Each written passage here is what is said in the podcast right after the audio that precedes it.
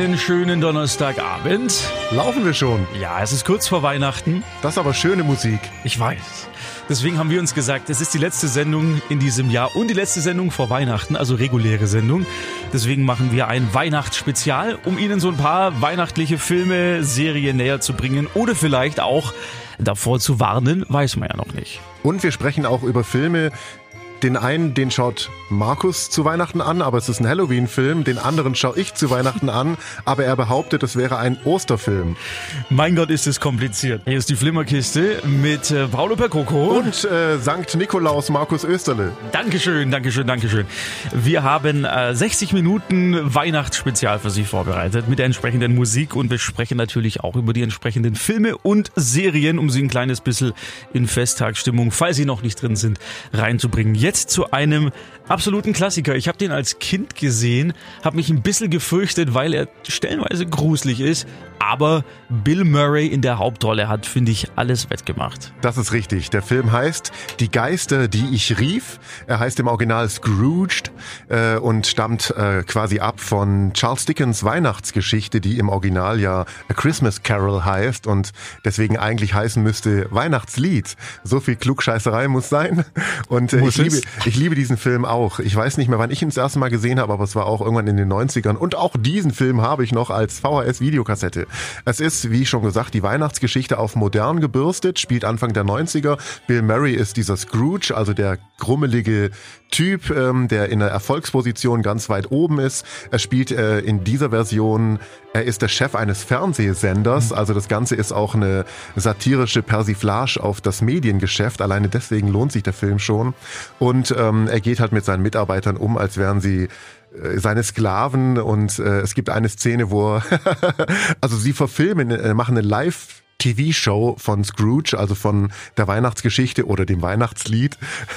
Und da ist eine Szene, an die ich mich erinnere, da gibt's kleine Mäuse, die sollen Rentiere sein und die, die, äh, die Hörner oder wie das Geweih passt aber nicht drauf, sie kriegen's nicht auf die Mäuse drauf und dann sagt äh, Bill Murray in seiner Rolle, dann tackert sie halt fest, so in die Richtung geht es. Und ähm, ihm erscheinen halt im Laufe des Films eben auch wie in der Weihnachtsgeschichte diese Geister der ähm, letzten, vorletzten und so weiter Weihnacht und äh, bekehren ihn eines Besseren und es ist natürlich ein totales Overkill Happy End am Ende und äh, aber halt ein wunderschöner ganz toller Weihnachtsfilm mit einem grandiosen Bill Murray, der ja schon immer und bis heute noch großartig ist, der übrigens kein Management hat. Wer Bill Murray engagieren will, muss ihm auf seinen Anrufbeantworter sprechen, habe ich gelesen. Er macht das Sehr alles richtig. selber.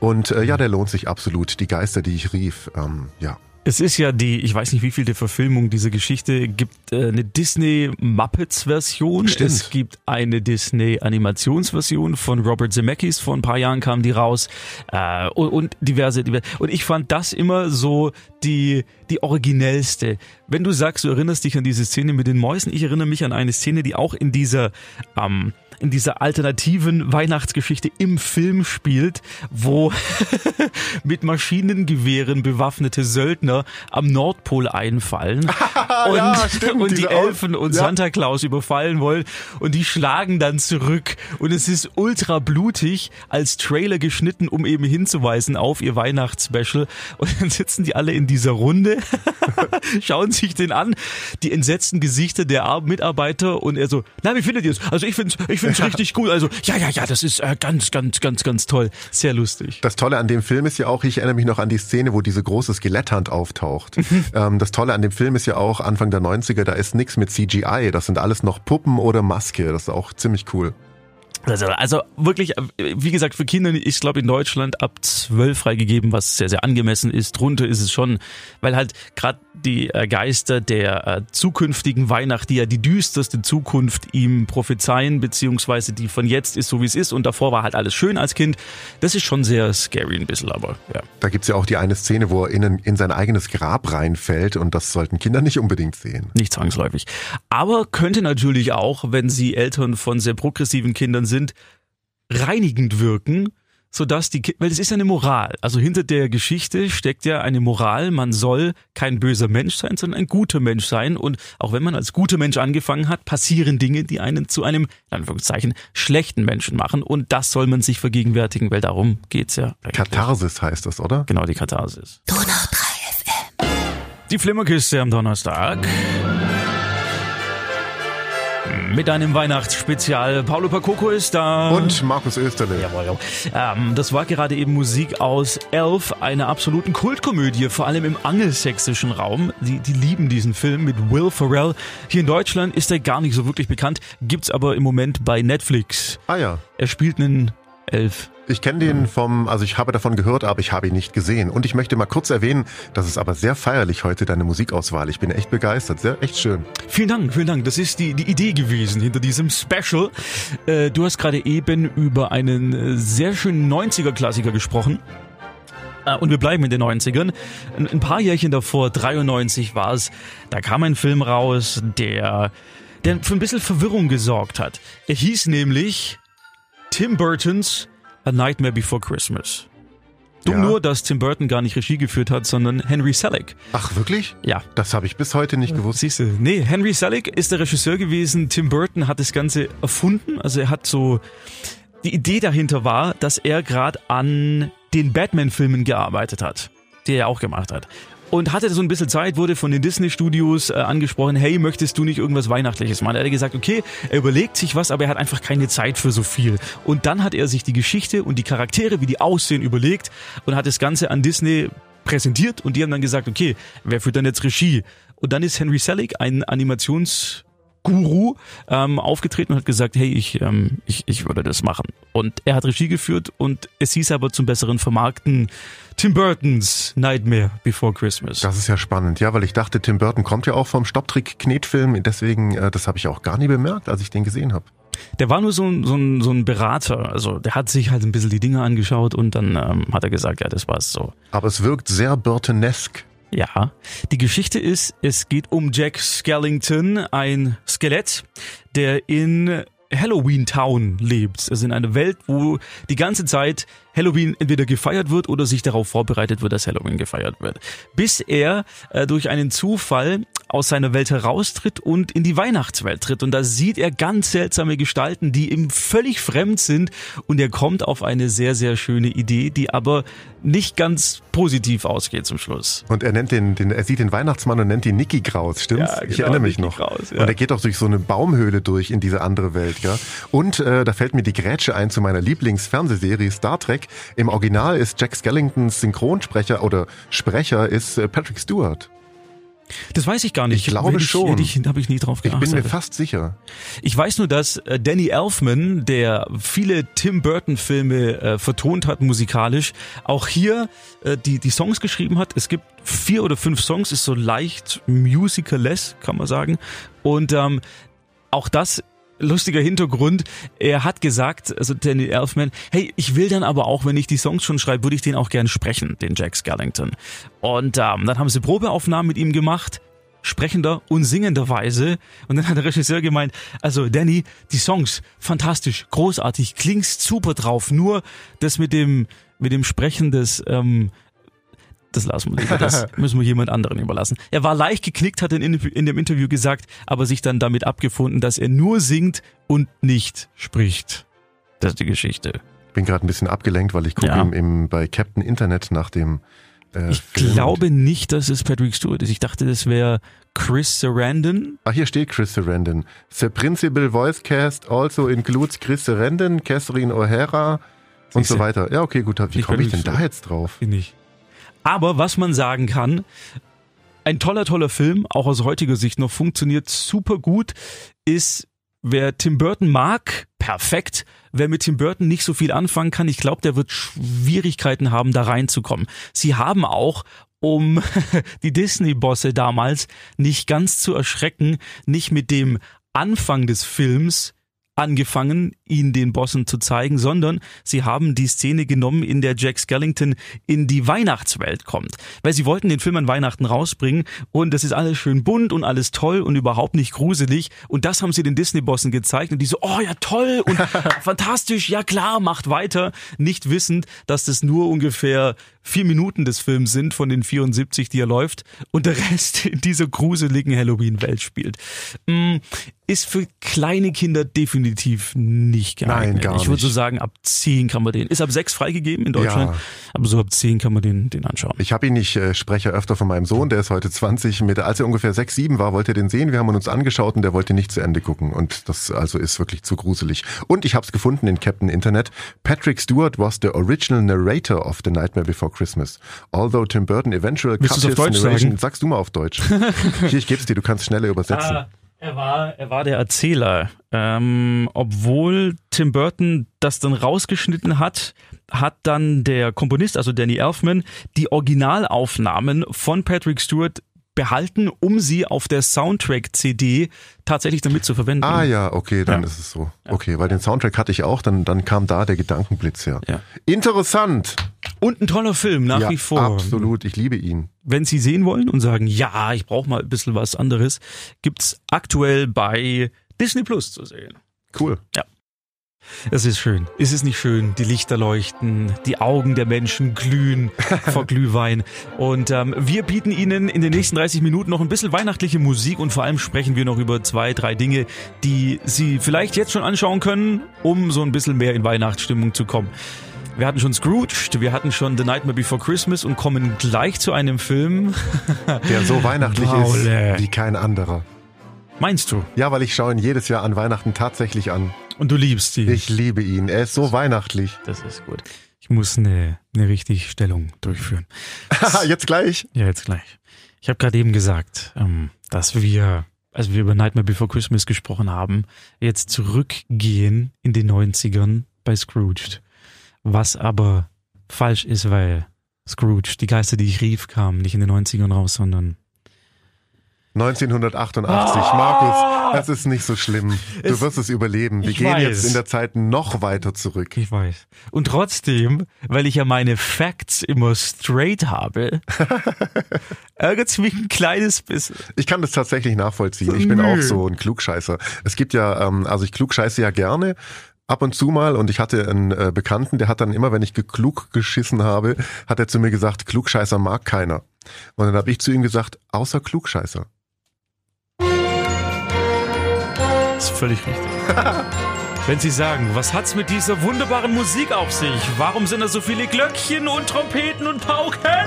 Es weihnachtet! Es weihnachtet sehr sogar. Zumindest noch die nächsten knapp 25 Minuten. Hier ist die Flimmerkiste am Donnerstagabend mit Paolo Percoco. Und Markus Österle. Wir sprechen jetzt über einen Film, bei dem ich sage, es ist ein Osterfilm. Paolo sagt, es ist ein Weihnachtsfilm. Ich lasse mich auch dazu überreden, dass es für beides möglich ist. Also man kann ihn auch an Weihnachten und an Ostern anschauen. Aber ich schaue ihn eben seit Jahren sehr gerne an Weihnachten. Und äh, es handelt sich um das Leben des Brian von Monty Python. Ja, ja, ja. ja.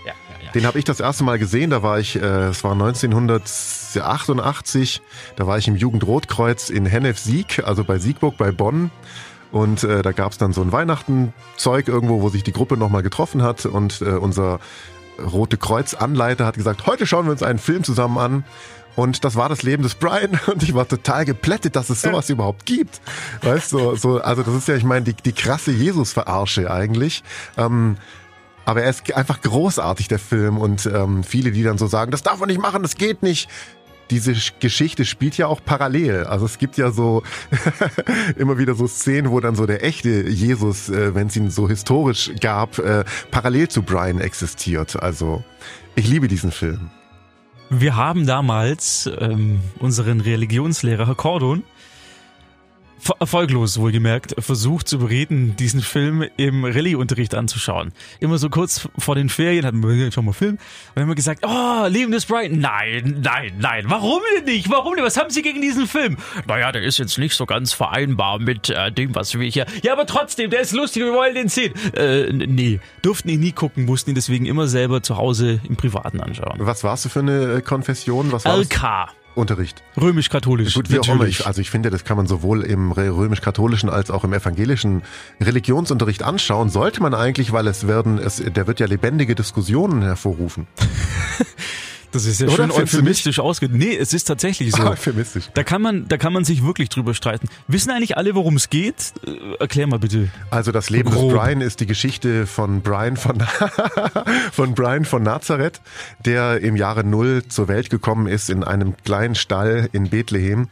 Und ähm, im Stall nebenan ist äh, Jesus zur Welt gekommen und der Film fängt damit an, dass die heiligen drei Könige anrücken mit äh, im äh, Salbei, Myrrhe, Gold, Weihrauch. Wie peinlich, ich weiß es nicht auswendig, was Nee, sie dabei stimmt. haben. Aber gut, dann stimmt das. Und ähm, kommen da rein und wollen halt den, das heilige Baby sehen, weil sie diesem Stern hinterhergelaufen sind. Und äh, die Mutter von Brian ist, äh, wird gespielt von einem Mann. Es ist äh, Terry Gilliam, glaub, nee, oder? Doch schon, ne? Ein ne, kratzbürstiges altes Weib so die, äh, die erstmal wieder rausschmeißen will, ah, was wollt ihr denn hier, raus mit euch und so weiter. Und erst als sie sagen, sie haben Geschenke dabei, sagt sie, oh, dann kommen Sie doch her, da ist das Kind und so weiter. Und äh, sie nimmt das, Gel das Geld, quasi das Geld denen ab und äh, die können das Baby anschauen, gehen dann wieder, finden dann raus, dass äh, der heilige Jesus, den sie suchen, im, in der Krippe nebenan zur Welt gekommen ist und kommt wieder rein, nehmen sich das Zeug und schmeißen, drücken, schmeißen sie so in die Ecke. Und so fängt der Film an. Und äh, so geht er auch weiter. Der kleine Brian wird irgendwann äh, erwachsen und verstrickt sich in allerlei äh, wilde äh, Geschichten parallel zu dem Lesen, Leben dieser Jesus-Figur. Äh, äh, es schafft auch unbeabsichtigt eine Anhängerschar, die ihm nachläuft und es endet auch äh, am Kreuz, um es kurz zu machen. Und es ist einfach eine Satire auf, auf das Neue Testament. Ich meine, viele Menschen haben mit diesem Film ein Problem, was ich total nachvollziehen kann, weil der schon in die Vollen geht. Er ist ähm, einer der wenigen Filme, die ich, und jetzt kommt wieder Klugscheiße, äh, nur auf Englisch schauen, nur auf Englisch schauen, äh, den ich mir auf Deutsch sehr, sehr gerne anschaue, weil er extrem gut synchronisiert ist. Der ist super lustig, die haben, die haben den, den Geist dieser Monty Python Idee im Deutschen so gut erfasst und retten das auch so geil rüber. Der gefällt mir sehr, sehr gut. Und ist auf Englisch auch relativ schwierig zu verstehen. Die reden sehr schnell. Die haben natürlich auch einen äh, britischen Akzent, was nicht immer ganz so einfach zu verstehen ist für unsere amerikanisch geprägten Ohren mittlerweile. Aber nach wie vor ein absoluter Klassiker und ich habe es gerade eben schon gemerkt, je mehr du erzählst, desto mehr lachst du, weil dir diese Szenen einfallen, die dieser Film bietet und es ist ein völlig, es von Anfang bis Ende zitierwürdiger Film geworden. Absolut. Was nicht viele schaffen. Ich würde sagen, Blues Brothers geht auch noch so ein bisschen in die Richtung, wenn Leute, die Blues Brothers kennen, sich miteinander unterhalten, dann werden da auch nur Filmsprüche aneinandergereiht und es geht bei den Monty Python Sachen, vor allem bei diesem hier eben auch sehr gut. Hast du eine Lieblingsszene, an die dir, die dir da einfällt? Ich habe eine, die mir jetzt sofort in den Kopf fliegt. Also bei mir ist es tatsächlich, und es ist auch so, so ein bisschen klischeehaft, die, die Steinigungsszene natürlich. Die Ja, na klar. tausendfach kopiert Ist wurde. Weibsvolk unter euch? Nein, nein, nein, natürlich nicht. Ja, Er war's, er war's. Ja genau. Ähm, bei dir, was ist es bei dir? Welche Das ist Szene? äh, die Szene, er ist ja, er, er gerät ja auch in Konflikt äh, mit der Obrigkeit, also mit den Römern. Und äh, ich meine, es ist nicht die Szene, wo er äh, auf Latein die ganze Wand voll malen muss, weil er äh, Römer verpisst euch erstmal falsch schreibt, sondern die Szene, wo er vor den Römern flieht und äh, irgendwann und fällt gleich noch eine ein und irgendwann diesen Turm hochläuft und dann ist er ganz oben auf diesem Turm, da geht's aber nicht weiter und, das, und er verliert die äh, Balance und fällt runter und dann fliegt auf einmal in diesem Film ein Raumschiff vorbei, in das er reinfällt und das saust mit ihm oben ins Weltall und dann gibt es so eine kurze Art Star Wars Moment, wie die, äh, das sind dann so gro- grob, diese Außerirdischen sind so runde Bollen, wo Hände rausschauen, die ein Auge in der Hand ein Auge in der Hand halten, so zwei Bobbeldinger und er, und er sitzt, er sitzt so zwischen denen und blickt überhaupt nicht, wo er jetzt wo er jetzt ist und was er da macht. Und, äh, und das Raumschiff stürzt dann auch wieder auf der Erde ab und er läuft dann einfach weiter vor den Römern weg. Das ist eine der herrlichsten Szenen im ganzen Film. Was mir gerade auffällt, wenn du das so erzählst, ich fühle mich so ein bisschen an die Nackte Kanone-Filme erinnert. Das ist ja auch sehr viel mit Slapstick gearbeitet worden. Die Dialoge sind ähnlich selten doof und nonsensmäßig, die führen auch zu gar nichts. Das ist eben das Schöne oftmals. Und ähm, ja, also ich glaube, wer auf wer auf Klamauk steht und diesen Film noch nie gesehen hat, der, der sollte ihn sich mal anschauen. Unbedingt. Und er passt sehr gut zu Weihnachten und man darf ihn nicht so ernst nehmen. Also man, man muss da nicht in Konflikt mit der Religion irgendwie kommen. Das muss gar nicht sein. genau. Also ich glaube, der historische Jesus, der hätte sich auch kaputt gelacht über diesen Film.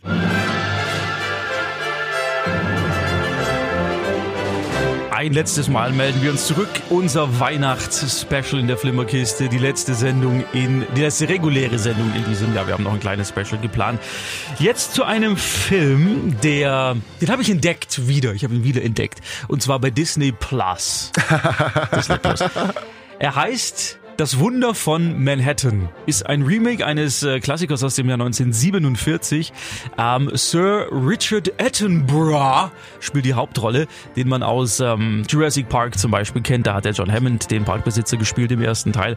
Es geht grob darum, dass er meint, Santa Claus, also der, der Weihnachtsmann zu sein, der amerikanische. Das äh, behauptet er nicht nur, sondern das ist er auch. Oder ist er das nicht? Das ist nämlich die Frage, die dieser Film aufwirft. Schrödingers, Schrödingers Nikolaus. Was? Schrödingers Nikolaus, nix, vergiss es. Okay. Ähm, es geht grob darum, dass er ähm, für eine Kaufhauskette arbeitet, eine traditionsreiche Kaufhauskette in äh, New York City. Er soll da der Weihnachtsmann sein, wo die Kinder dann kommen, sich freuen und dann natürlich auch die Eltern im Geschäft viel Kohle lassen, weil darum geht's natürlich. Es gibt äh, gegenüber ein neues Geschäft, das ähm, die Kunden auch anlocken will und es hat einen anderen Ansatz. Es ist alles auf Profit ausgerichtet und die möchten natürlich auch so einen tollen Weihnachtsmann haben, damit die Leute auch zu ihnen kommen. Deswegen denken sie sich eine kleine List aus, indem sie äh, den Weihnachtsmann dazu bringen, dass er eine Sache macht, die ihn dann vor Gericht bringt. Und jetzt geht es eben darum, dass er angeklagt ist und ähm, sein Anwalt versucht jetzt eben zu beweisen, dass er der tatsächliche Weihnachtsmann ist. Santa Claus ist. Cool. Hat es Sinn ergeben, wie ich das erzählt habe? Es hat tatsächlich Sinn ergeben. Ich kenne okay. die Geschichte beider Filme, aber ich habe weder den einen noch den anderen gesehen. Wenn ich das jetzt aber so höre, habe ich Lust, mir den mal anzuschauen. Es ist relativ, und ich merke es gerade, relativ kompliziert. Also das ist nicht so, dass man in einem Satz sagen kann, worum es geht. Und der Film wirft natürlich diverse Fragen auf, die ich mir beim Jetzt-Schauen auch nochmal gestellt habe. Ja, doch, das kann man schon in einem Satz sagen. Ein Nikolaus, der in einem Supermarkt arbeitet, landet vor Gericht und muss beweisen, dass er, dass er der echte Nikolaus ist. Das, das ist richtig. Aber welche Frage sich daraus ergibt, ist eigentlich, mh, hm, welche Rolle spielt denn der Glaube in unserem Leben? Mir geht's auch so, was Glaube angeht jetzt oder beziehungsweise dieses Weihnachtsgefühl, was ja jetzt irgendwie uns bald so schon durchdringt, dass ich da immer so ein bisschen eine Abwehr habe, mich in dieses Wattebäuschen reinzulegen, in dieser doch leider so brutalen Welt. Aber wenn es also immer je näher Weihnachten rückt, desto mehr lasse ich mich dann doch da reinsinken und genieße dieses Gefühl dann einfach mal, weil es ist ja nur einmal im Jahr. Und ich finde es dann aber trotzdem auch immer schade, dass man also Religion, alle Weltreligionen, das, das äh, Endding, ähm, was die transportieren, ist, liebt miteinander, seid nett, seid nett zueinander und äh, Liebe hält uns alle zusammen und auch diese Kugel am Drehen. Und das brauchen wir nicht nur einmal im Jahr, das könnte man eigentlich jeden Tag machen. So, das sind so meine Gedanken an der Stelle. War das jetzt auch? Kann man das vielleicht auch in einem Satz? Nee, gut, was sagst du dazu?